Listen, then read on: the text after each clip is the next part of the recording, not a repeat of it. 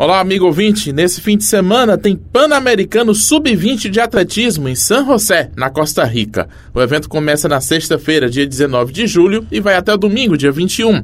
O Luiz Fábio Rodrigues integra a delegação brasileira, piauiense de Teresina. Ele fez o índice no arremesso de peso e está em busca de mais uma medalha internacional para sua estante. Chegar no Pan-Americano já mais confiante, não tão confiante, né? Porque se a gente chegar muito empolgado acaba dando errado.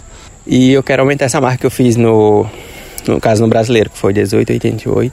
Quero chegar lá no Pan-Americano e arremessar na casa dos 19. Se Deus quiser, até uns 20.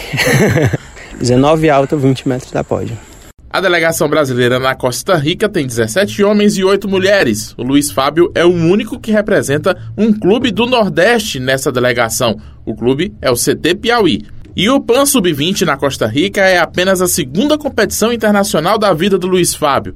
O atleta de 18 anos foi vice-campeão sul-americano sub-20 no mês passado, na Colômbia. Voltei mais animado porque, primeiramente, meu primeiro campeonato internacional deu aquele ânimo assim, eu posso mais.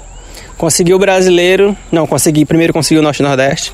Norte-Nordeste é uma competição de nível intermediário, baixa.